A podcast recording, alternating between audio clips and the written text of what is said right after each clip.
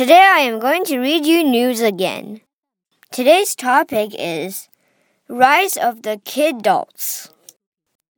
For Rob Willner, when work finishes, playtime begins. He likes nothing more than when he gets home of an evening than to kick off his shoes and take out a box of Lego. Willner is 25 years old and combines studying for a PhD and religion at the University of Kent with youth work in North London, where he lives with his wife, which is a teacher. And he is not alone in his childish after work habits.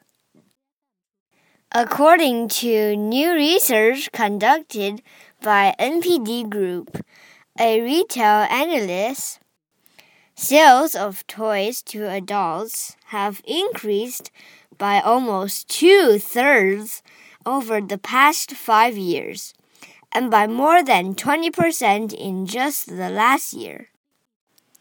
As a result, the Toys for Adults market is now worth 300 million pounds and said to be growing three times faster than the children's toy market itself.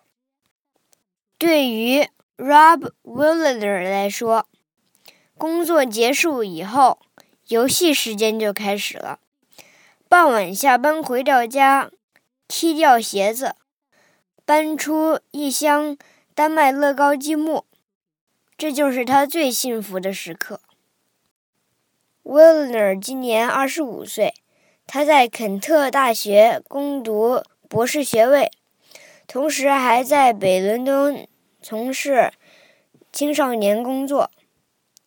他的妻子是一名老师，两人一起住在北伦敦。说到他下班后幼稚的兴趣爱好。其实很多人都和他一样。市场调研机构 NPD 的一项新研究表明，过去五年中卖给成人的玩具数量几乎增长了三分之二，光是去年就超过百分之二十。所以，成人玩具的市场如今已价值三亿英镑。